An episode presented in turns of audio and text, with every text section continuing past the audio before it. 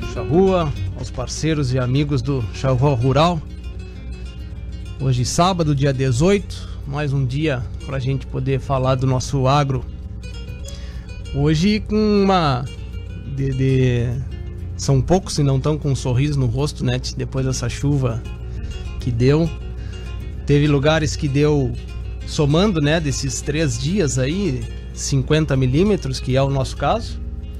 Teve lugares que deram 175, que é o caso lá da, na Rincon. É, diz, te, teve lugares que choveu 5, exatamente. Mas o mais importante desse momento é que a chuva veio, já chegou, né? A gente sempre tem aquele, aquele barradão de, de, de ar quente quando acontece a laninha, né? Na nossa região aqui, é por isso que a frente fria não entra e aqui não chove. E a gente via isso nitidamente na, na nos, nas projeções de, de satélite, quando estava vindo aquela chuva, aquela frente fria, na realidade, da Argentina, chegava na nossa região, ela desviava e posteriormente ela até fechava é, perto de Santa Maria ou após a nossa região daqui. Tanto é, tanto que isso acontecia, que a gente vinha de Porto Alegre a Uruguaiana e tu notava na estrada de que tinha locais é, próximo a, Uruguaiana ali, Rosário, um pouquinho mais adiante de, de, de Rosário, é, com Campo Verde, com soja relativamente boa, né? E depois, aí depois vinha o deserto praticamente, né? É, chegando aqui na nossa região. Mas bom, a frente fria está entrando, as chuvas estão acontecendo, tem que aquele plano, né? Quem, quem já se planejou, quem não deixou para a última hora, já está no momento de correr plantadeira para a gente começar a fazer um inverno adequado, né? Ou, ou adequado não, mas é menos difícil porque não vai ser fácil. Campo nativo possivelmente a gente vai estar tá bem prejudicado, né? Então tem que começar a fazer as instalações o quanto mais cedo possível, né? E agora tem 24 graus, sensação de 27, 25% de possibilidade de chuva e 89% de umidade do ar e o vento a 12,4 km por hora. Uh, no dia de hoje, uh, a gente separou um tema de ovinocultura para a gente dar uma atualizada no tema porque e aqui eu faço o minha culpa, né, Roger, de que uh, a gente fala pouco da ovinocultura. Depois, se tu quiser dar um, um, pitaco nisso, Galina, até, até eu aceito as chibatadas, se tu quiser. É, as mijadas, como diz, né? Daniel também, da mesma forma, se quiser depois dar uma mijada em relação a isso, tá, tá tranquilo, estamos aceitando. A Giovana tá na linha conosco, né? Então, é, a gente precisa atualizar, a gente precisa conversar mais sobre isso. De novo aqui faço minha culpa da gente poder da gente falar pouco aqui no programa sobre este tema. Conosco aqui tá o Thiago Galina, professor da Unipampa. Bom dia, Thiago, tudo bem? Bom dia, bom dia a todos os ouvintes da Charrua. Bom dia, Daniel, Giovana, Gustavo, que estiver online.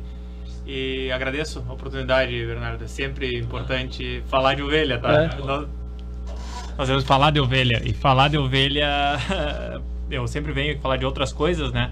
Mas me gusta mais a falar de ovelha. É. É, é um tema que, que tem motivos para a gente dar prioridade. Parece que a soja, até nisso, até no rádio, ela tomou conta, né? A soja e o arroz, porque ela tem prioridade na nossa produção mas a gente está falando de uma integração e de uma cadeia pecuária que é, que é importante para o bioma pampa e não de, vamos esquecer da ovelha não, Bernardo. Estou uhum. aqui para isso, né? Aliás, tá bem para isso. Quando me convidaram, eu disse eu vou. Muito bem. Como, como o Thiago falou, também está conosco aqui o Daniel Barros. Bom dia, Daniel. Bom dia, não sei se me escutam bem. Bem, bem, tudo tranquilo. Como é que Prazer tá por aí? Ah, estava por aí até há dois dias atrás, estava por Uruguaiana, Quaraí, Livramento. Uhum. E agora já estou aqui na região sul. É um prazer enorme estar conversando com, com os ouvintes da Rádio Charrua, contigo, Bernardo, com, com o Thiago, com a Giovana. Não sei se tem mais algum colega junto, mas é um prazer enorme estar falando sobre ouvindo cultura aí com, com os ouvintes da Fronteira Oeste. Que bom. É, Roger, Gustavo está conosco já? Ainda não. Tá, depois vai entrar conosco o Gustavo Veloso, que é presidente da Associação de Ovinos de Bagé. Daqui... Tá, então daqui a pouquinho, daqui a pouquinho ele tá conosco. E como também falamos, Giovana Freitas, Giovana caiu? Tá, a Giovana tá na, tá na estância em Alegrete, possivelmente lá na São Marcos, né? E uh, aí o sinal não tá bom da internet lá, vamos tentar o contato com ela por telefone. Mas muito bem, vamos tocando ficha do tema, né? É, lembrando que a gente também tem a, a transmissão via, via internet, entra no Facebook da rádio, né? E estamos lá. Se quiser dúvidas, eh, participar, pode participar lá. Vai ser o maior prazer da gente botar o tema em discussão aqui, que a gente tem autoridades para poder falar aqui no programa com a turma que está aqui. Uh, Tiago, tivesse viajando, pois fosse então. longe, né, para então. falar de Elvinos, por onde andaste? Nos conta um pouquinho. Pois então, uh, foi um, foi, eu fui recebido num convite um tempo atrás um projeto que a gente realizou. Primeiro, eu acho que vale a pena fazer um agradecimento ao produtor, às fazendas, às instâncias que abrem as portas para a universidade para fazer pesquisa. Cedem tempo, funcionário, logística, a gente atrapalha, a gente sabe disso, junta lote, tem que ser coleta de dados, números, sangue, fezes, peso. É que sem esses números a gente também não gera resultado que pode ser aplicado e ampliado para a sociedade como um todo. Uhum. E há um tempo atrás, Bernardo, eu fui convidado a fazer um trabalho para uma empresa para avaliar uma vacina uh, de uma doença bem importante para o rebanho ovino, que é a podridão do casco, o futrute, pietim no espanhol, pedeiro em Portugal. Uhum. Uh, e, e foi um trabalho bem árduo, vou te dizer, porque eram 300 borregas, cordeiras, aliás, cordeiras merino. Uh, tinha que cheirar o casco por casco, abrir casco por casco, medir temperatura, ver a lesão e comparar se a vacina alterava esse resultado. Foram nove visitas na estância, então foram 1.200 patas por tarde, vezes nove dá umas 10.800 patas, que uma pessoa só avaliou. Eu e meus alunos, no caso eu era o avaliador, para entender o processo, quanto uma vacina era útil ou não porque não, não, não tem. Eu entendo o lado do produtor. Uh, São Tomé, né? Tem que ver se o vizinho fez, uhum. uh, se funciona, se andou bem, né? Eu gosto muito do andou bem. Uhum, tá andando uhum. bem, tá andando bem. E esse tempo passou, a gente registrou esse trabalho um bom tempo atrás, uh, publicou esse trabalho e através desse resultado houve um congresso mundial de ovinos em Sevilha, na Espanha. E esse congresso foi o qual eu fui convidado para apresentar ou discutir junto com um grupo de pessoas esse tema. 650 veterinários, 45 países, uhum. um congresso grande, grande. É, pessoas de alto, vários lugares do mundo, os maiores representantes da sanidade, da produção ovina, estavam lá. E eu, aqui da Unipampa, pude ter a oportunidade de ir lá discutir um tema, uh, porque usavam nossos dados em vários cenários do mundo esse dado minúsculo que parecia ser de Uruguaiana. Agradeço então a Cia Azul, a Suzana e a família que cederam os animais para pesquisa. Uh, e eu pude fazer um debate lá com essas pessoas sobre, sobre isso. Então, por isso que eu fui para Espanha. E, claro, eu estava na Europa, nunca fui, né? Então, Bagual, aproveitei, né? Eu pude ir a Portugal. E conheci também um cenário de ovinocultura muito profissional em Portugal. Uhum. Principalmente ovinocultura leiteira. E, e me surpreendi bastante essa ida. Foi isso que, isso que aconteceu na viagem, né? Então uhum. foram cinco dias de congresso. Um dia eu pude ir numa propriedade grande em Portugal e conhecer outros cenários ouvindo cultura além mar, digamos assim. Uhum. Que eu vou resumir um pedaço aqui, né? É que os problemas deles são os mesmos nossos. A diferença é o comportamento, de como eles lidam com o problema. A implantação de processos, as, a, não digo seriedade, mas o valor que eles dão em processos. Tá? Se tem um problema, eles resolvem. Uh, muito pouca lamentação e muito mais ação.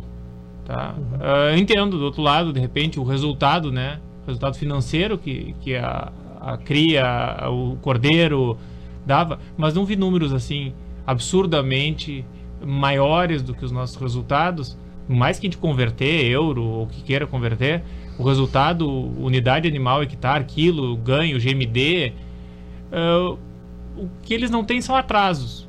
Esses atrasos eles já superaram. Isso é Sim. é muito importante. Uhum. E como eles superaram, que eu queria conversar com o público aqui hoje. Uhum. Né? Como... Tinha esse cita um pouquinho do trabalho e do resultado, que eu acho que é importante para quem está nos escutando de saber existe a vacina, ela teve resultado, como é que foi? Sim, existe uma vacina uh, contra a Futrut num laboratório e o que, que acontece? O Futrut é uma doença infecciosa, né, que acomete o casco dos animais, impede que caminhe, que faça monta, que, que se alimente direito, tem febre, tem bicheira, tem míase, Uh, é um fedor terrível, um cheiro horrível quando a gente está curando os animais. É infeccioso. Nessa época agora, que voltou a chover depois de um seco, e graças a Deus está chovendo, né? uhum. né? Uh, a gente precisa atentar agora no outono e inverno que a, a, doença se expressa maior. Tá, tudo bem, a doença acontece, acontece em todos os lugares do mundo. Na Austrália, na Nova Zelândia, no Uruguai, na Argentina, no Brasil, não é diferente. Claro, quanto mais chuva, mais possibilidade de ter essa doença. E essa vacina, ela previne né, que a doença se agrave mais. Isso também eu acho que é uma mítica que tem que ter aprendido com o Covid, né? No início, claro, a gente queria uma vacina que não adoecesse. Depois a gente viu que a gente adoecia com a vacina do Covid, e mas não morria. E cada vacina, cada. A gente chama de antígeno, né? O que causa a doença, se é um vírus, uma bactéria, no caso da futirute são duas bactérias. Uh, essas, uh, o que a gente quer é que a doença também ou não se manifeste num agravo tão grande a ponto de atrofiar o casco do animal. E a vacina realmente faz isso ela reduz o agravo da doença. Ela não extingue a doença da propriedade num passe de mágica, mas ela acelera o processo.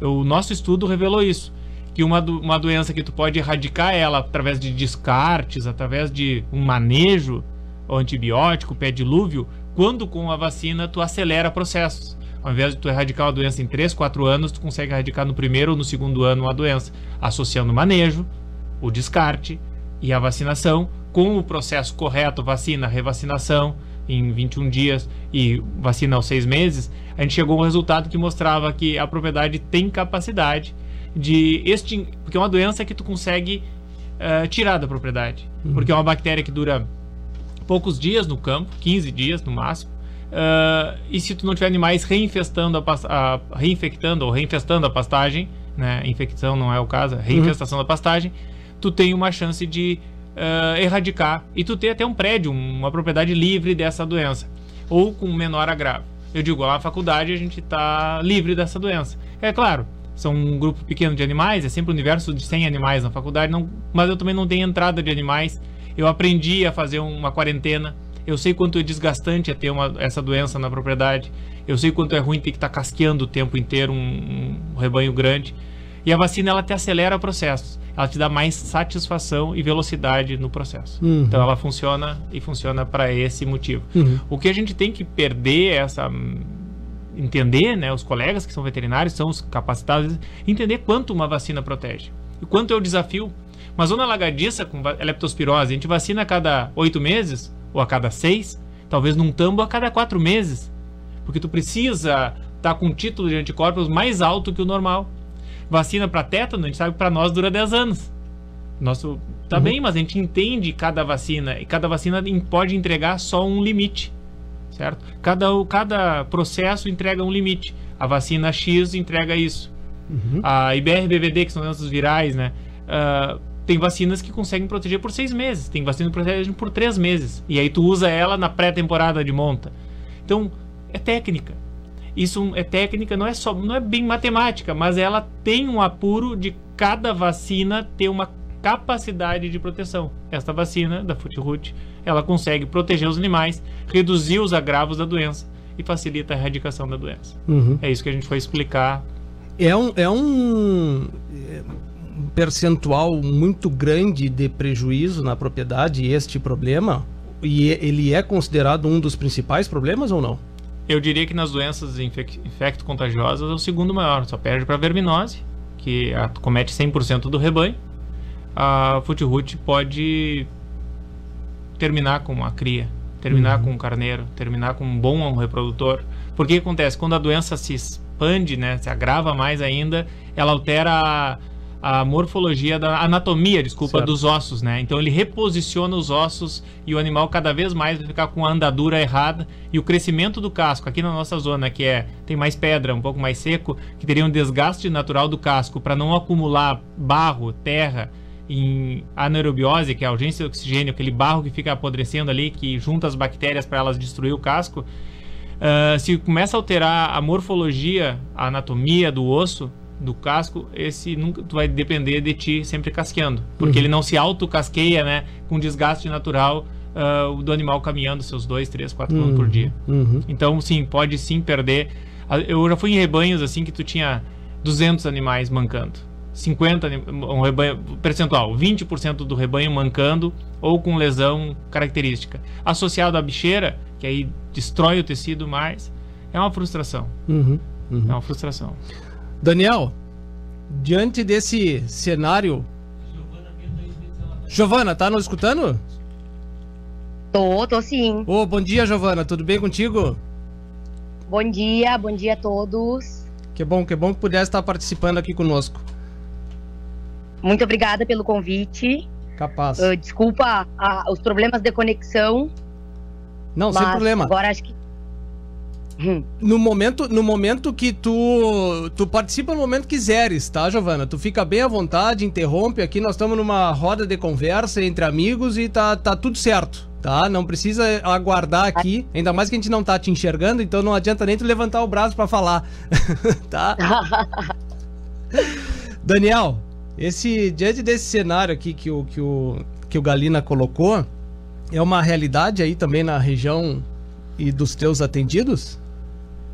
Sem dúvida. É uma, uma doença cosmopolita, digamos uhum. assim. Inclusive, até Brasil, uh, norte do Brasil, no semiárido, no momento que há algumas chuvas, é um problema recorrente até inclusive no semiárido brasileiro, né? Então, praticamente onde há ovinos, há a doença do footroot realmente causa grandes transtornos, né? Certo. Principalmente o efeito, para mim, o pior efeito da, da footroot é o efeito psicológico. Esse eu acho que é o que é o que traz mais prejuízos ao produtor. Como assim, Daniel? O efeito psicológico de chegar no rebanho e ver o rebanho um pouco, vamos dizer assim, quase destruído, a, a mão de obra muitas vezes se dedicando diariamente a, a, a curar esses animais e vendo pouca solução no curto médio prazo, né?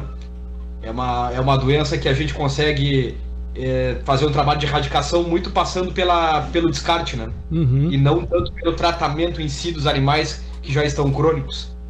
Então, se não houver esse trabalho de realmente de descarte, é algo que traz um impacto psicológico para a equipe de trabalho, para o proprietário, muito grande, né? Uhum. E inclusive bloqueios comerciais, né? Que dificulta tu comercializar animais que tem problema de, de foot né? Uhum. A gente, eu acho que seria interessante da gente levar a, a ir levando a conversa para essa realidade depois, Galina, que tu viste lá, da, também traçar alguns paralelos, né? Se a gente conseguir, né? De, de, da produção de lá e daqui. E aí, Daniel, já te pergunto como, como que a gente veio, a última vez que nós conversamos, a gente conversou um pouco de mercado, nós comentamos um pouco da realidade, é, da, da perspectivas na realidade perspectivas de, de, de, de mercado, de, de avanço de rebanho, e a gente naquele momento a gente estava até, eu me lembro de que estava é, entusiasmado com a possibilidade, com as possibilidades, né? Os cenários melhoraram em relação à produção, Daniel. É, não, não preço, eu digo, mas aumento de rebanho, produtores mais é, interessados em criar, né? Possibilidades de venda. Esse, isso mudou esse mercado ou não? Vamos, vamos tentar resumir e pontuar algumas questões. Assim, uh, houve, está havendo uma migração da ovinocultura da fronteira oeste mais para a região central, metropolitana e serra. Não no mesmo volume. Tá? Uh, há uma redução de rebanho nos últimos anos. De 2010 para cá, nós reduzimos aí de 4 milhões e 200 mil animais eh, para menos de 3 milhões, provavelmente que estamos agora. Na próxima atualização já devem demonstrar menos de 3 milhões de ovinos. 2 milhões e 800, 2 milhões e 900. Uh, ah, estamos sofrendo por, por três fatores principais. O primeiro fator, acho que está influenciando a, os baixos preços tanto de carne ovina como de lã é, foram os lockdowns que houveram na China uhum. e que atuaram muito na região onde há a parte têxtil é, de produção de, de tecidos, de trabalho com lã. E isso houve uma. Praticamente eles pararam de comprar lã, então o principal player que compra lã mundialmente parou de comprar. E principalmente a, a lã, o perfil de lã que é produzida na nossa fronteira oeste, que é a grande base é Corredale, uh, com Ideal, com Merino e com algumas raças de carne, mas o Corredale ainda é a que tem o maior percentual e foi bastante afetado por essa lã uh, de média uh, micronagem um pouco mais afetada. Segundo ponto, nós estamos com uma crise econômica no nosso país. Uh, também aí pegando o ano de 2010, carne bovina. Consumimos 44, 45 quilos de carne bovina. Hoje estamos com um consumo de 23, 24 quilos de carne bovina. Uh, não há muito controle sobre consumo de carne ovina, porque 70% dele é consumo de carne ilegal que não passa por fiscalização. Então isso nos dificulta um pouco uh, saber exatamente qual é o consumo de carne ovina. Mas certamente há uma relação entre consumo de carne bovina e carne ovina. E terceiro ponto, que aonde está concentrado os grandes rebanhos e principalmente o nosso principal fornecedor de carne ovina sofreu por uma seca histórica, né? Que foi tanto o Uruguai como a fronteira oeste. Uh, houve uma redução de rebanho no Uruguai enorme e isso colocou uma quantidade de carne de cordeiro e carne de ovelha no mercado a um preço extremamente baixo. Cordeiro no Uruguai está pouco mais de R$ reais hoje, transformando de, de peso de dólar para reais. Então isso acaba nos pressionando nossas cotações para baixo, somado ainda a, a questões de baixo consumo. Então é, essa conjuntura de lã seca e baixo crescimento econômico afetou diretamente a ovinocultura, ainda mais no Brasil que nós não temos a questão de exportação, né? Nós somos grandes importadores e não exportadores de carne ovina. Uhum. Uh, mas em contrapartida, isso tem um limite. A redução no rebanho ovino uruguaio, num primeiro momento, nos afeta negativamente porque nos coloca carne em demasia e com preços baixos, mas também ele é nosso principal fornecedor. E a, essa redução vai impactar nas exportações do Uruguai nos próximos anos. Vai ter menos carne disponível. O Brasil não é o melhor mercado deles. Eles nos vendem quando há excedente e um pouco de carne de menor qualidade. É, então eu tenho certeza que nos próximos anos teremos mais oportunidade para a carne ovina nacional é, ser mais competitiva, com preços mais atrativos, é, por, por essa menor, menor exportação uruguaia para nós de carne ovina. Mas isso, isso seria os próximos anos, seria os próximos dois anos, digamos assim, isso. né? Próximos dois anos, porque daí, digamos, agora, né, tende, tende, né, falar de tempo é sempre é, praticamente é, a tentar adivinhar as coisas, né? Tende, pelo que tá todas as previsões, você foi embora a laninha, tá vindo o El Ninho, bueno, pastagens retornarão e blá blá blá. Mas você tem o tempo de produção em relação ao rebanho que foi diminuído. Então a gente Sim, teria... Mas é diferente do cara do, do, do bovino, né, Bernardo? Um, um, uma recuperação de rebanho ou uma recuperação de produção bovina leva de 3 a 4 anos, entre certo. 9 meses de gestação uh, dois anos a três anos para um boi gordo. O ovino, esse processo leva de 9 a 12 meses. Pois é.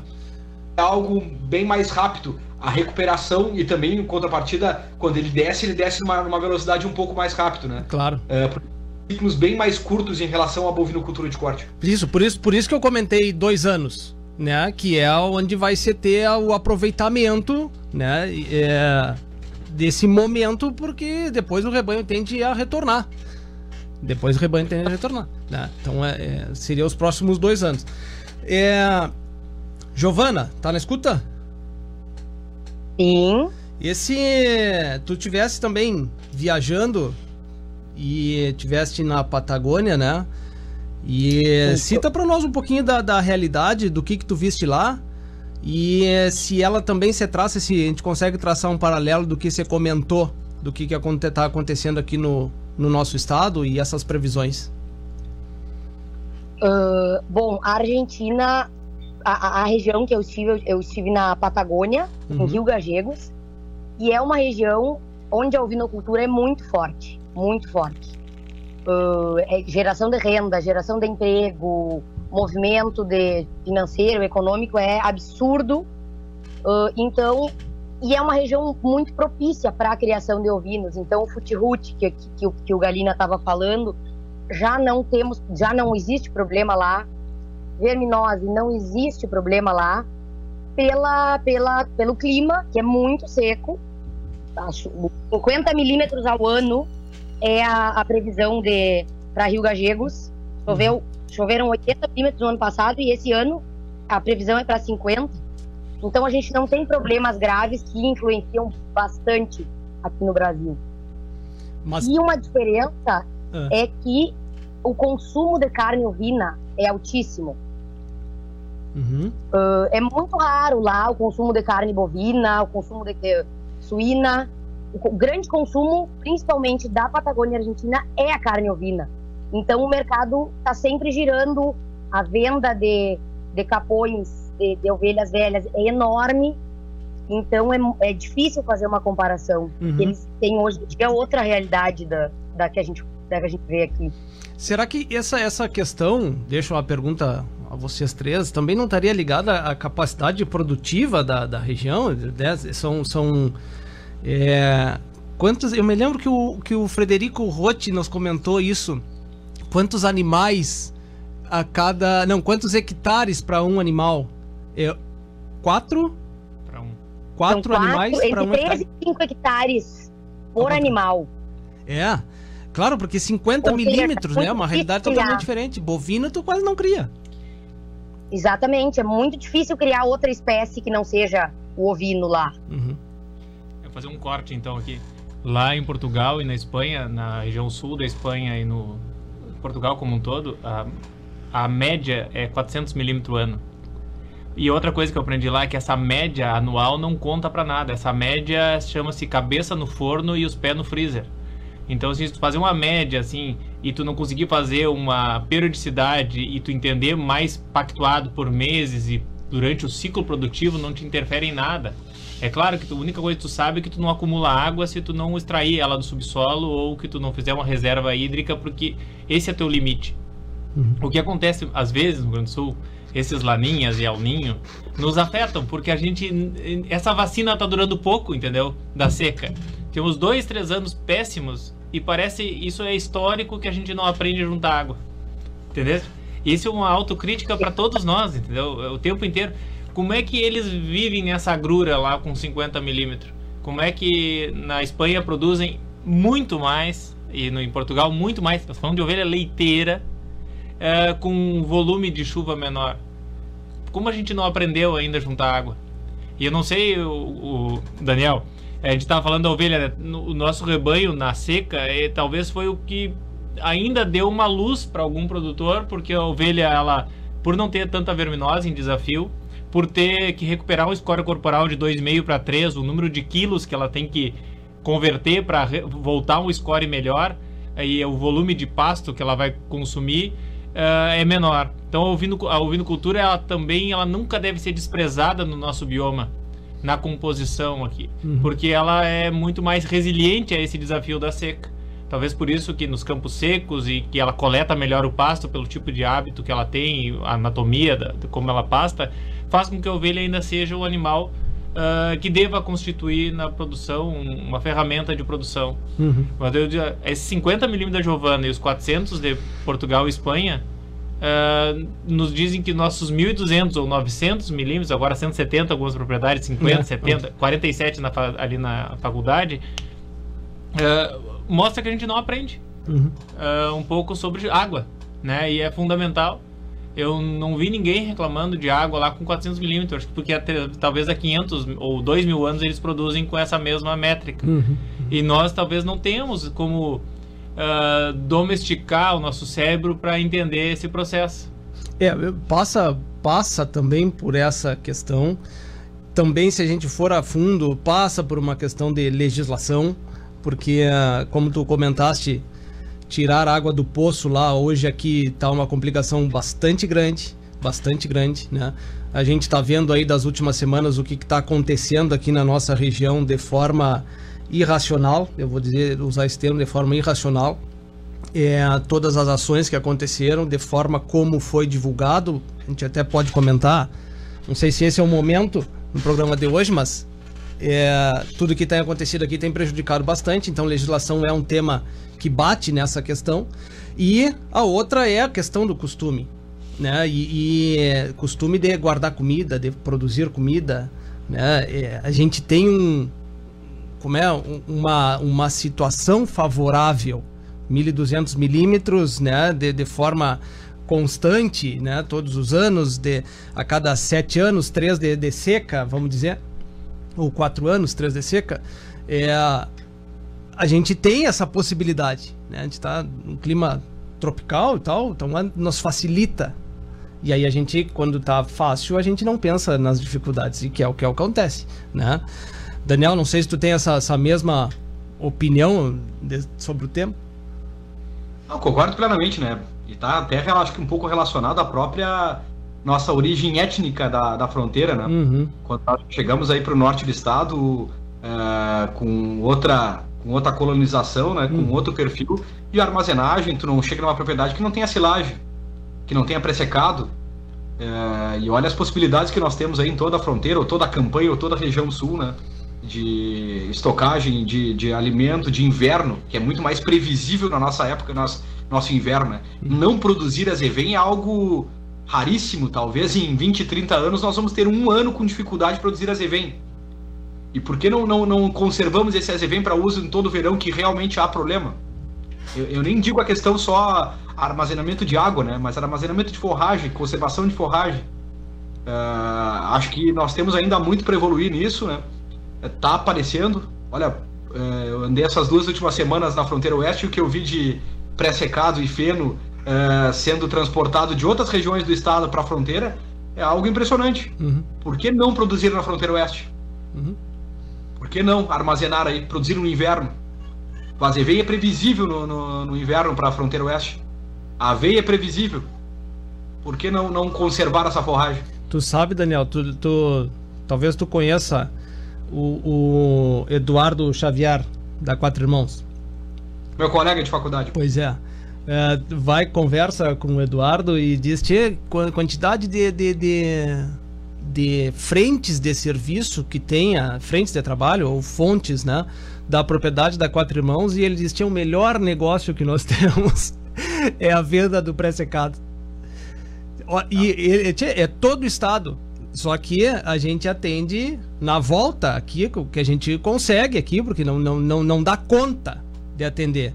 Então, o que está ligado a isso? Capacidade produtiva, que eles se deram conta, né? Mérito deles. A falta de planejamento dos produtores que, que tem essa necessidade constante de estar tá comprando, então sempre tem esse mercado, sempre vai ter, tá? Nós estamos aqui tentando, ah, o produtor vai mudar, não, sempre vai ter isso, sempre vai ter. Aí quando tu cita essa questão da, da dos pré-secados aqui, é, da, é dessa região que tá vindo. Ah, Bernardo, é, vamos, vamos lá. Todo o frete, imagina. O que, que fatura um hectare de arroz hoje? Ah, Daniel. Faturamento. Não, não é resultado líquido, faturamento. Faturamento? Tia, não, não. não agora não sei te dizer, sinceramente. Ah, mas. Se tiver esse número aí. 180 sacos eh, de arroz por hectare a 100 reais. 18 mil reais por hectare de faturamento. Tá bem. Uh, um hectare de azevém em pré-secado, um hectare normal, produz aí 15 toneladas de matéria verde, tá? E, de, em pré-secado. Se eu não me engano, está sendo comercializado pré-secado em Uruguaiana a 90 centavos. Exato. 15, 16 toneladas a 90 centavos são 14 mil, 13, 14, 15 mil reais em pré-secado. O que, que é mais fácil, fazer uma lavoura de arroz ou fazer uma lavoura de pré-secado de azevém? Não, não, não, nem precisamos continuar o papo, né? Não, tem. As de espada e as de basto, não é? É, é. Não, não estou dizendo que tem que substituir a lavoura do Claro, por, por... claro. Não, nós estamos no número. É, apenas é que olha a oportunidade que a gente tem de mercado aí na, na fronteira oeste, né? É, eu andei essa semana toda em livramento praticamente. Eu tenho certeza que no município de livramento vai se perder mais de 20 mil cabeças de gado por fome nesse inverno. Uhum. Não tenho dúvidas. É, é, algo é algo inacreditável que há entre Quaraí, uh, aquela zona de Funchal, uh, Ducati, é, é impressionante. É um deserto, né, Daniel? Eu, eu devo ter passado só nessas estradas que eu andei essa semana aí, pelo menos aí por 30, 40 cabeças de vaca morta nessa data de fome. Tá? E gado que se enxergava da beira da estrada que vai virar óbito no inverno, é, bom, certamente vai passar longe das mil cabeças, longe, muito longe. Uh, então, olha o, o, quanto de oportunidade. E dizer, ah, vamos pensar, é, foi uma grande seca, foi uma das maiores dos últimos anos? Sim. Mas todos os anos há problema. Pode não chegar ao ponto de mortalidade, mas todos os anos temos problemas uh, de fome na fronteira oeste como algo crônico. Uhum. Seja de inverno, de em verão, ou de ambos, como nesse caso, né? Eu, eu, o, essa questão que tu comenta do inverno e de que é, ela vem ao encontro do que está acontecendo agora. Porque, olha só, eu, eu, citei esses dias aqui essa, essa, essa, essa, esse ponto. É, nos últimos 30, não, 40, 40 dias, tá?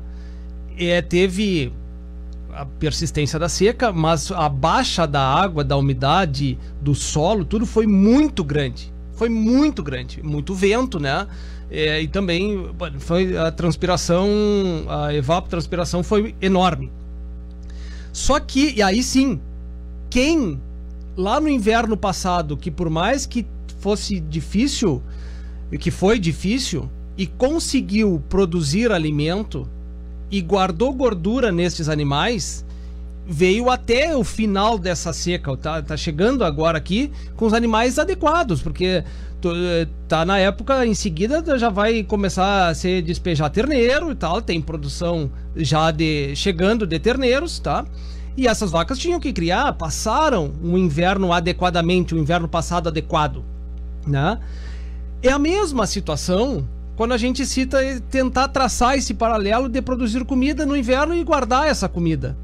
Você foi capaz ano passado de se fazer essa mesma situação, só que tinha que se fazer. Ao invés de tu guardar como gordura, guardar como reserva. Né? Que, que é, são, são, são duas possibilidades. Neste inverno, tá? Que tá chegando, eu acho que não vai ser impossível, até pela mudança do clima, mas tende a ser um pouco mais difícil, porque tem a questão do campo nativo que vai demorar muito para vir, tá? Desde ele se reestabelecer nesse período. Então vai se passar um aperto e tem que é, como eu comecei lá no início do programa, é, o quanto antes puder plantar, melhor para tentar chegar no inverno é, com maior suporte. É, Bernardo, mas da, em contrapartida também, né, estamos com um ano extremamente favorável para intensificação de pastagens, né? Claro. Estamos com os, é, vamos falar nitrogênio, tá? Ureia está é, 1.800, 1.900 a 2.000 reais a tonelada de, de ureia. Uhum. Ano passado, nesse mesmo momento, nós estávamos 5.500. Uhum, uhum. Eu era um defensor da não utilização de ureia no ano passado, porque era inviável economicamente uh, gastar, vamos lá, 150 quilos de ureia por hectare, gastando 600, 700 reais por hectare para nitrogenar a área. Uhum. Este ano não, nós voltamos para um patamar aí que o saco de ureia custa 100 reais, uhum. que três sacos de ureia são 300 reais, 350 reais. Uhum. Então há viabilidade econômica de potencializar, produzir o dobro ou até o triplo, né? Uhum. Sabe pela pesquisa aí que a universidade já nos disponibilizou que a gente pode produzir três vezes mais, uhum. economicamente viável com esses preços uh, de fertilizante nesse ano. Uhum. Giovana, uh, essa questão de, de, de produção, do, do, que, que a gente comentou aqui, do que tu viste lá, que é uma realidade absolutamente diferente da nossa, né? E, e os caras são muito resilientes, né? Porque a dificuldade é enorme perto do que a gente tem. É, da realidade de vocês que são produtores de ovinos, é, como que vocês inserem o ovino dentro da produção de vocês? Uh, bom, a gente faz, a, a, a gente cria uh, conciliado com a bovinocultura Uh, e eu acho que, um, tá, tá, nessa linha de que a gente estava conversando da preparação uh, da fronteira, né, do, do gaúcho com relação à alimentação, com relação à nossa, ao nosso clima, que sempre é seco no verão, uhum. a gente tem que se preparar para isso aí, enfim. O grande aprendizado, assim, que eu vi, que eu observei, foi uh, eles têm um profissionalismo em toda a cadeia produtiva. Eu acho que é o que, que eu mais estou tentando inserir uh, aqui em casa e, enfim, para a nossa ovinocultura. Porque eles têm um planejamento, eles não têm comida, não vai, não vai chover. Então, eles têm um estoque de alimento, um planejamento uh, todo adequado para a época de aparição, para a temporada reprodutiva. E eu acho que nessa linha que, que, que vocês estavam conversando, que a gente estava falando de, de, de, planejamento e de, de profissionalismo, eu acho que é o que a maior diferença, e é por isso que eu acho que a gente está um pouco atrasado e um pouco penando com essa seca que foi horrível, claro que sim, mas sempre é seco, verão aqui sempre é seco. Por que, que a gente não, por que, que a gente não se planejou? Por que, que a gente não guardou? Esse, e... esse o, o, sistema de vocês é um sistema de cria, né? Da, da, Isso, da, é um sistema de cria. cria. E vocês é, inserem esses animais é, num sistema de, de rotação de, de, culturas, numa integração também, Giovana? Em parte, sim. Uhum. Uh, como a gente não faz terminação, uh, as nossas, a rotação de pastagem, as, as culturas normalmente são para os rebanhos de cria. Uhum. Então, trabalhamos pouco com a, com a ovinocultura nesse sistema de rotação, enfim. Uhum. É mais direcionado para as matrizes. Certo. Esse, esse perfil que tu comentas é, do, do, do produtor tem uma, uma, uma muita diferença em relação a onde tu estiveste? Perfil é, é mais familiar lá? Tem, tem, tem funcionários também? Como é que é lá? É, é super familiar.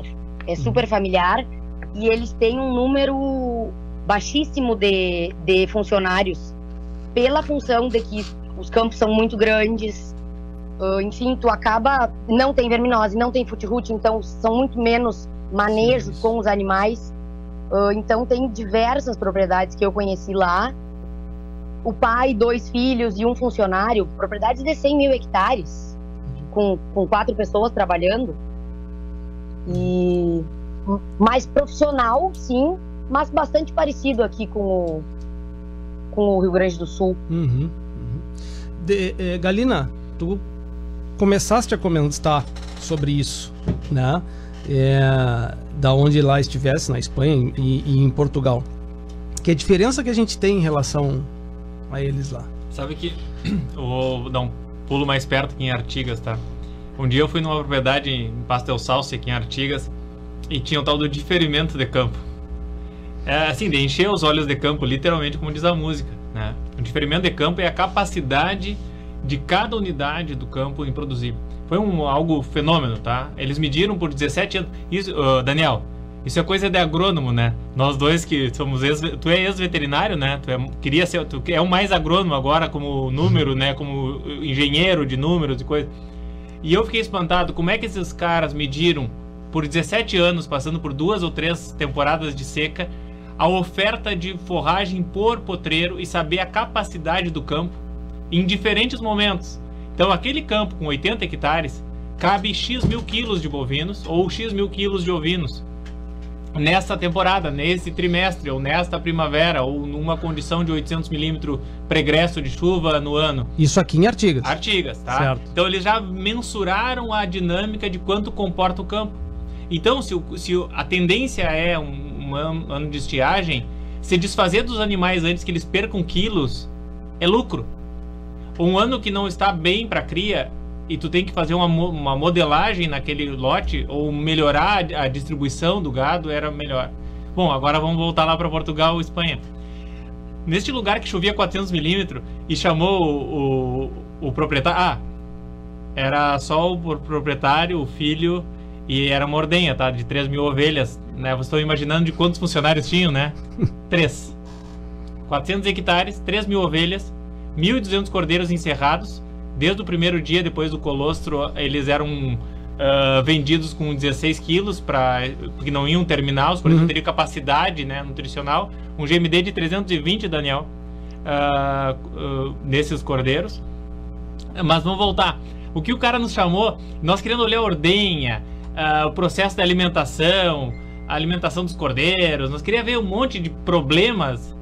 E o cara nos chamava sempre pra rua do, do estabelecimento para ele olhar a paisagem, que é lindíssima.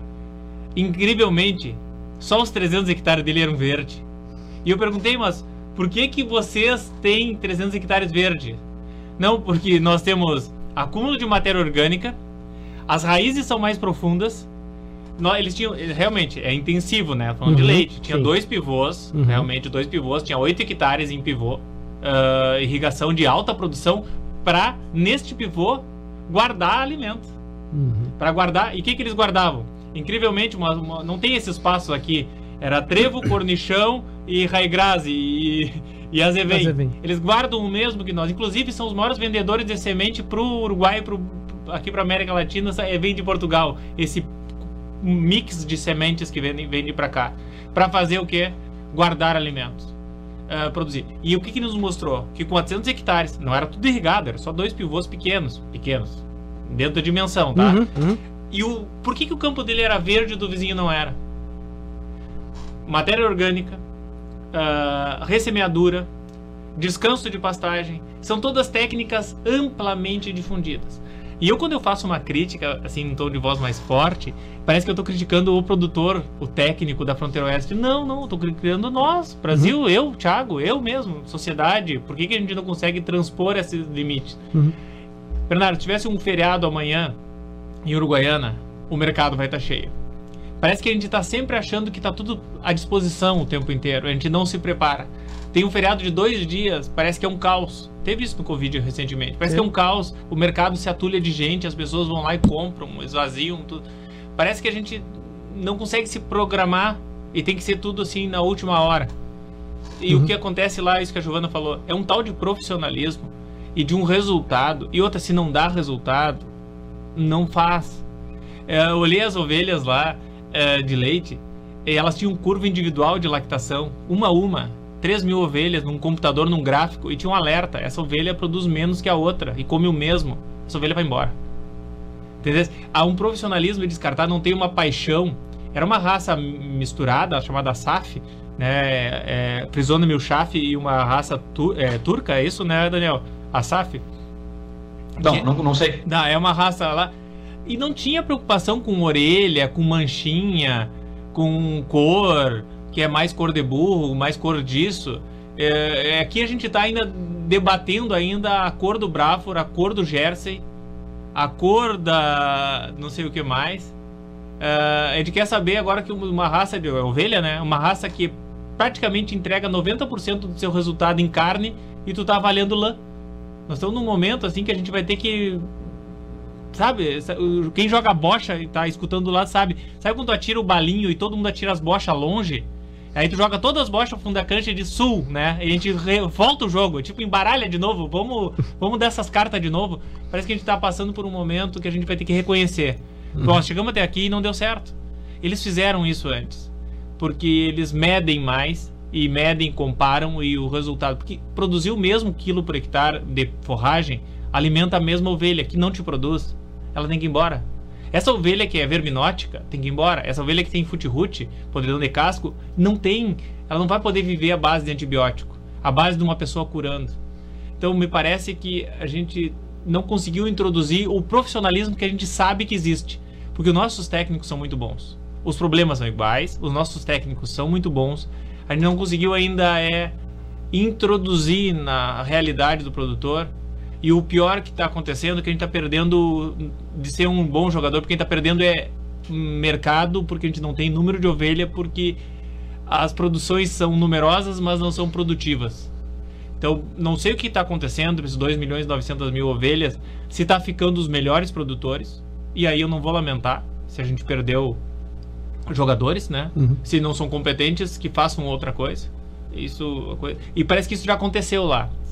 Uh, quando o clima interfere e ele já poda isso aí, como é o caso da, da, do sul aqui da, da, Argentina, como é a, Europa, como a gente viu lá, isso já aconteceu. Já, esse jogo já foi jogado. Agora ou tu, entra para esse jogo e a família era fundamental.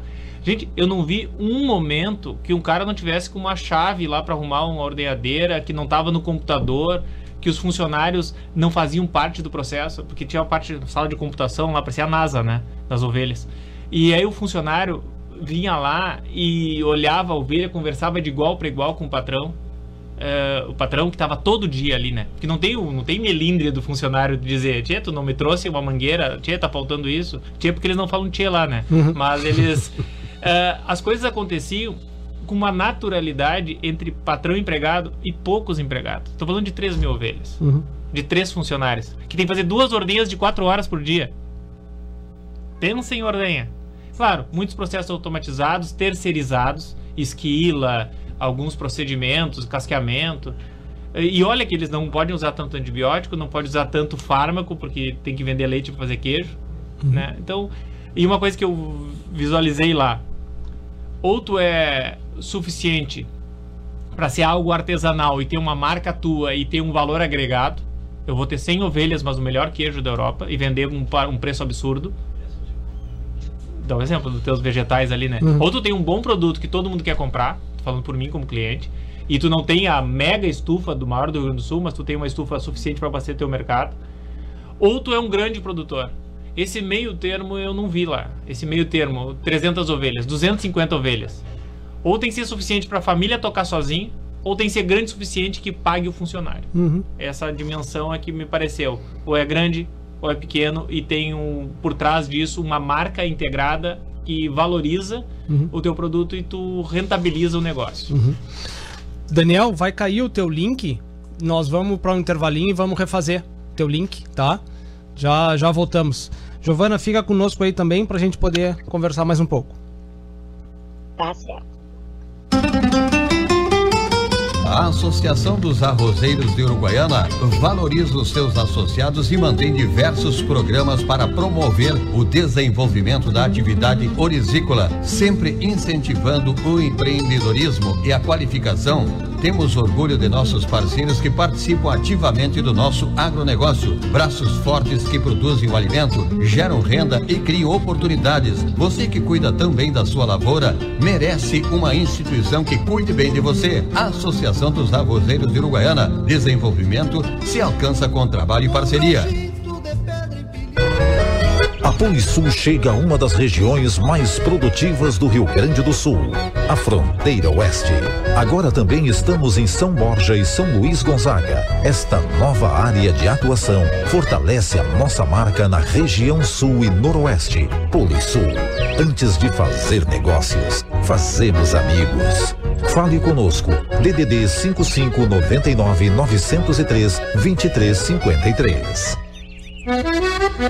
Agrocomercial Saúde e Nutrição Animal, uma empresa que conhece a rotina do produtor rural e que está sempre alinhada em contribuir no foco da produtividade, com trabalho forte e conceituado que se difunde em todos os segmentos da cadeia produtiva, com uma linha completa e variada de produtos veterinários, rações, minerais, proteinados, energéticos, sêmen, sementes e fertilizantes. Venha nos visitar.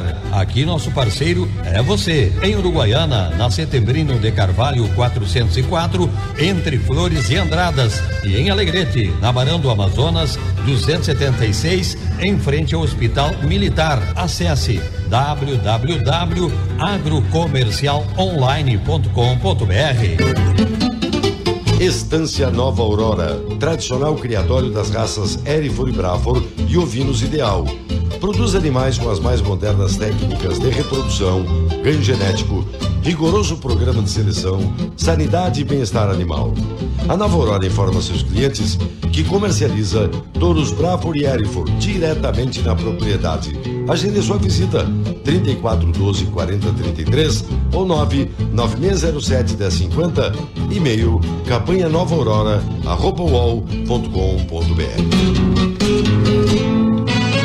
A sua mesa é sucesso total e na panela ele rende muito mais. Soltinho, branquinho, não tem outro igual. Arroz requinte é gostoso demais.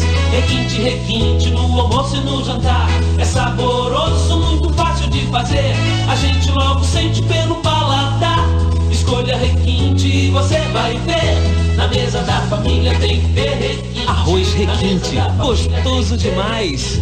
Na mesa da Atenção, produtor rural, a Imembuí chegou em Uruguaiana. A Imembuí Alimentos oferece uma completa estrutura de assistência técnica com profissionais capacitados, proporcionando orientação precisa e segura para melhor aproveitamento e rendimento das lavouras. Contamos também com a parceria das melhores marcas de insumos e defensivos agrícolas do país. Solicite ou faça uma visita na filial em Uruguaiana, Estrada BR 472, número 100. Atendemos também Itaqui região. Imembuí Alimentos, presente na agricultura, auxiliando o produtor. Instalando o Integro em sua lavoura, você pode monitorar seus levantes hidráulicos à distância em tempo real, podendo acessar os dados dos equipamentos a qualquer momento através de um celular, tablet ou computador, com diversos modelos à sua disposição.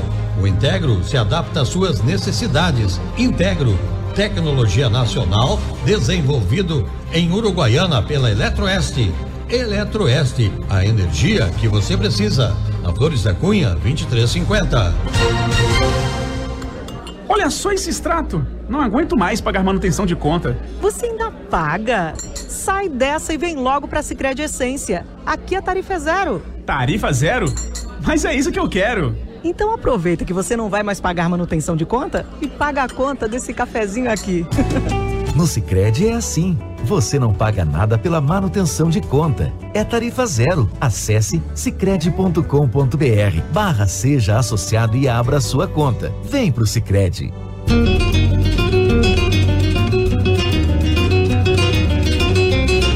Bem. Estamos voltando aqui. Giovana, tu tens um compromisso né? Me disse, me disse o Roger.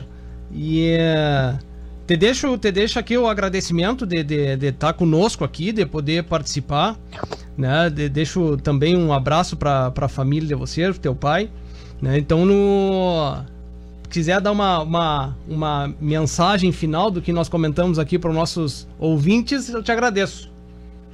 Hum. Uh, bom, primeiro, né, gostaria de agradecer novamente o convite uh, poder estar aqui conversando um pouquinho. E a mensagem é: vamos ter força, seguir adiante. Tudo é cíclico, a fase ruim vai passar, vai melhorar. A seca se foi, vamos produzir, vamos trabalhar. E, e, eu acho que é, que é isso aí: é ser resiliente, ser resistente, seguir trabalhando, levantar a cabeça. Que uhum. temos todo um ano pela frente para produzir, para trabalhar bastante. Perfeito. Agradeço o convite e, e desejo um bom dia a, a todos. No, no, no, momento que tu tiveres em Uruguaiana, nos avisa. Ao invés da gente conversar aqui por telefone, vamos fazer um, um encontro aqui presencial e vamos fazer um programa daqui da rádio. Claro, claro que sim. A conexão hoje dificultou um pouco. Perfeito. Mas não tem problema. Vai ter outra oportunidade. Certo, então. Muito obrigada. Capaz, um abraço para ti, um ótimo trabalho, um bom final de semana. Igualmente.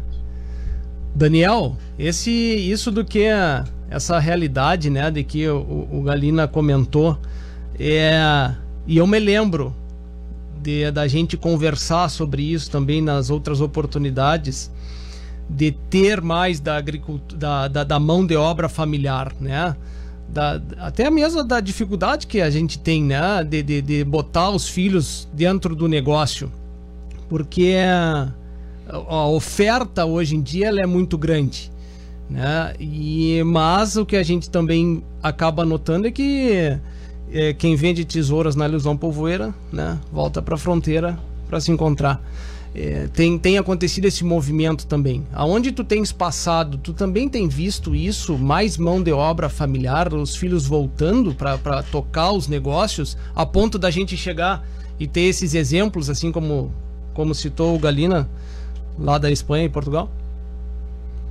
Bernardo, eu acho que sim. Eu acho que nós temos uma sucessão geracional que vai ocorrer nos próximos anos e de um, de um novo perfil. Vamos lá, vamos, vamos voltar um pouquinho na, na história, né? Os gestores atuais das, da, de propriedades familiares, né? Que tenham entre 50, 80, 90 anos hoje, viveram um, um, um momento não tão favorável na sua juventude quando é, em relação à pecuária e à própria agricultura, né? Muitas das famílias não estimulavam que esse filho ficasse na propriedade ou que não fosse estudar buscando uma capacitação urbana e não uma capacitação, uma capacitação voltada ao meio rural. Uhum. É, porque se via que um, um, diploma de qualquer, de qualquer curso superior é, voltado ao setor urbano era uma garantia de sucesso e uma garantia de boa remuneração e de qualidade de vida. Bom, né, isso, isso mudou, né? Hoje nós temos uma, uma boa garantia de sucesso e qualidade de vida no campo, com uma boa possibilidade de remuneração, o campo com profissionalismo e precisando de informação. Então eu acho que nós temos uma, uma nova opção para essa geração aí que vem aí, vamos dizer, abaixo de 45 anos, que é a que provavelmente nos próximos anos, pela sucessão natural, deve assumir as propriedades, né? Então eu vejo mais participação é, dos proprietários no negócio, tanto na parte operacional como na parte estratégica. Uhum e mais profissionalismo. A, a, facilidade que é hoje de se adquirir conhecimento, né, Bernardo, é, é, é numa velocidade não imaginada. É, eu, tu e o Thiago, nós vivemos a transição para a fase da internet para a fase da velocidade. Uhum. Nós ainda somos do, do tempo que a gente fazia o trabalho escolar na enciclopédia Barça. Uhum. Que a gente tinha que abrir o Almanac Abril para ver alguma informação para poder montar um trabalho. Eu acho Hoje que essa. Eu só, só te interrompendo, eu acho que essa questão da idade, tu tá falando é por ti, porque eu sou bem mais novo. Ah, desculpa, então não me errei. Achei, achei que tu tava na, na fase já de início do cabelo branco e da barba branca. Não, não, o corpinho tá de 20 ainda. então agora, tio, nós temos uma, uma, uma, nova situação, né? Inteligência artificial entrando, voando, tanto pro setor rural. Hoje, se você pega essa, essas opções já que já há de inteligência artificial disponível na internet e tu faz uma pergunta sobre agronegócio, sobre produção, a resposta que esse computador te dá sobre a situação é impressionante que, que isso significa? Que ele vai substituir as pessoas? Não. Apenas que ele vai nos dar mais subsídio e que nós, como técnicos ou como produtores, vamos ter que ser ainda melhores. Porque essa informação básica que já diferenciava um profissional há algum tempo, saber alguma coisa já era suficiente. Hoje, com dois cliques no Google ou no GPT Chat, aquele que agora é, é esse de inteligência artificial, é, ele te dá uma informação dez vezes melhor do que a gente consegue. É, e, e, isso vai nos passar por cima nos próximos 10 anos, numa velocidade que a gente não imagina. Uhum. Então, o, acho que a nova geração tem muito mais possibilidades, tanto de remuneração, como de qualidade de vida. Qualidade de vida no setor rural hoje é melhor do que, dependendo da situação, melhor do que no setor urbano. Uhum. Então, a, e, e, creio que nós vamos ter uma, um perfil novo de as pessoas retornando ao campo, uhum. retornando por qualidade de vida, por remuneração por potencial de crescimento na sua profissão, menos funcionários, funcionários melhores qualificados e melhores remunerados, não tenho dúvida disso. Essa semana também estava em processo de escolha de, de gerente para algumas propriedades.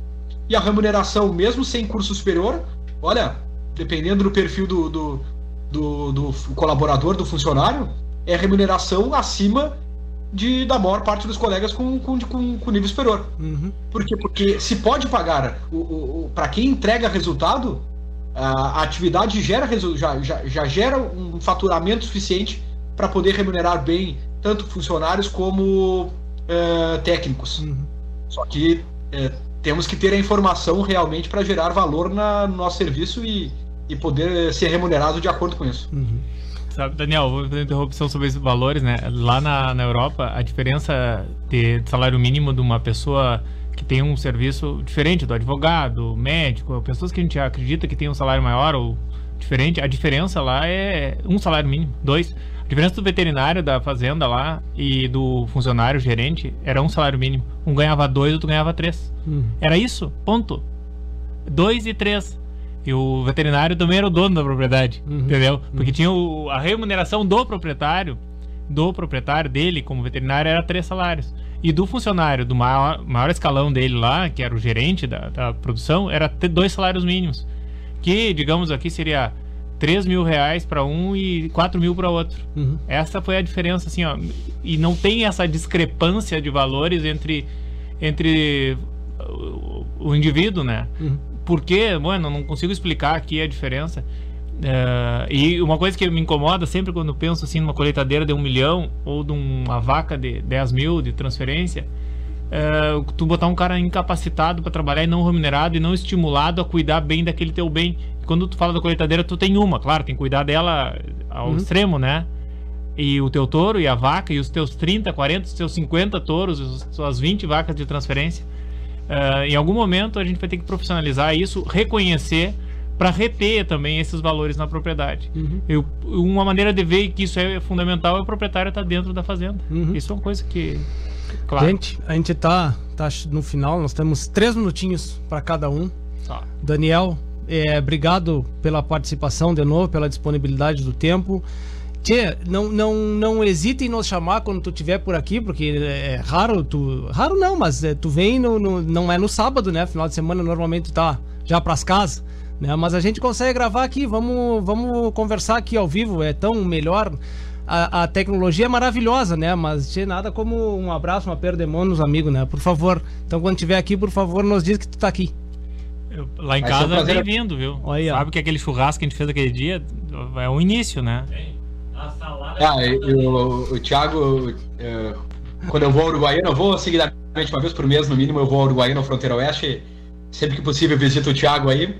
E com certeza, Bernardo, vai ser um prazer aí ir conversar pessoalmente no estúdio, é, é, a gente sempre cresce. Eu sempre gosto de, de conversar com, com pessoas interessantes, que a gente sai sempre melhor, a gente tira conclusões que até às vezes a gente cria essa conclusão numa conversa. Uhum. E, pô, eu, eu, não tinha pensado nisso e pensei a partir do estímulo de um bom debate.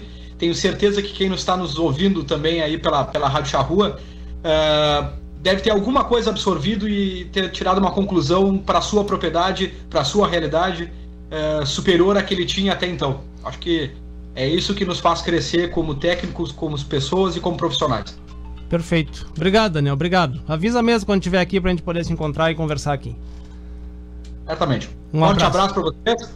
Um abraço, Bernardo. Um abraço, Thiago e ouvintes da Rádio Charrua. Outro, Valeu. Outro Thiago, da mesma forma, obrigado. Parabéns pelo trabalho, pelo reconhecimento, né? É, é, fora do país, daqui. Então, sem dúvida nenhuma, tem citações internacionais do trabalho de vocês, né?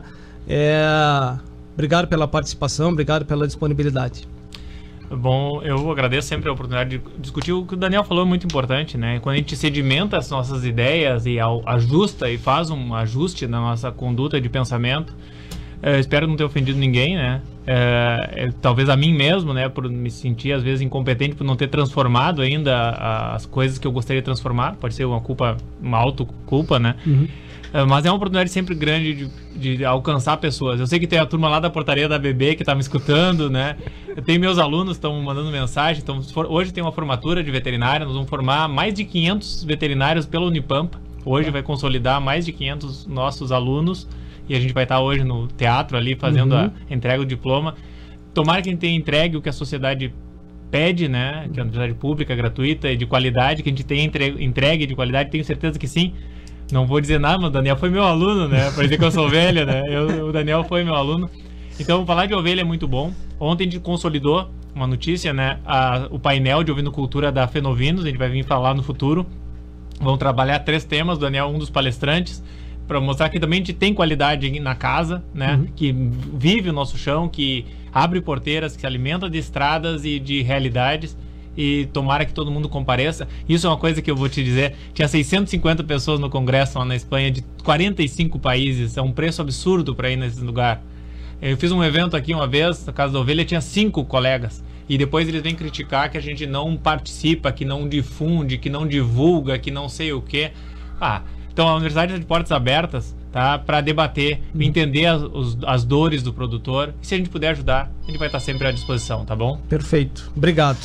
Obrigado às participações, seu Luiz Lali, a Nadir Francisca. Da mesma forma, Tonho, não consegui escutar a tua mensagem, é, mas te agradeço pela, pela, pela, pela participação aqui. Eu sei que tu está sempre na nossa, na nossa escuta. Né? Agradecer também, da mesma forma, aos patrocinadores, a Associação Rural de Uruguaiana, Associação dos Arrozeiros de Uruguaiana e Barra do Quaraí, o Arroz Requinte, o alimento de todas as horas, Grupo Ceolim, há mais de 40 anos de trabalho e superação. A Agrocomercial, aqui nosso parceiro é você. Lojas em Uruguaiana, Alegrete, Quaraí e São Borja. Parabéns, mano, por mais uma abertura de loja. Parabéns a, a São Borja por é, é, aproximar esse parceiro do produtor rural, que é a agrocomercial. A Imembuí Uruguaiana, contamos com a parceria das melhores marcas de insumos e defensivos agrícolas do país, localizada na saída para a Barra do Quaraí, na BR-472. Solicite ou faça sua visita pelo contato 55 996 23 9936. Eletroeste, materiais elétricos, tecnologia e automação. A Estância Nova Aurora, tradicional criatório das raças Hereford e Braford e ideal, produz animais com as mais modernas técnicas de reprodução, ganho genético, rigoroso programa de seleção, sanidade e bem-estar animal. A Nova Aurora informa seus clientes que comercializa touros Braford e Hereford diretamente na propriedade. A gente só visita através do telefone 3412 4033 ou pelo celular 99607 1050 e ainda pelo e-mail cabanhanovaaurora.com.br. Sicredi, gente que coopera cresce. Meta, assessoria e consultoria rural. Contatos pelo telefone 55 999064614. 999064614. Renascer Biotecnologia. Muito obrigado a todos, um ótimo final de semana, continuem se cuidando e até a semana que vem. A Associação dos Arrozeiros de Uruguaiana valoriza os seus associados e mantém diversos programas para promover o desenvolvimento da atividade orizícola, sempre incentivando o empreendedorismo e a qualificação. Temos orgulho de nossos parceiros que participam ativamente do nosso agronegócio. Braços fortes que produzem o alimento, geram renda e criam oportunidades. Você que cuida também da sua lavoura, merece uma instituição que cuide bem de você. A Associação dos Arrozeiros de Uruguaiana. Desenvolvimento se alcança com trabalho e parceria. Polisul chega a uma das regiões mais produtivas do Rio Grande do Sul, a fronteira oeste. Agora também estamos em São Borja e São Luís Gonzaga. Esta nova área de atuação fortalece a nossa marca na região sul e noroeste. Polisul. Antes de fazer negócios, fazemos amigos. Fale conosco. DDD 55 99 903 2353.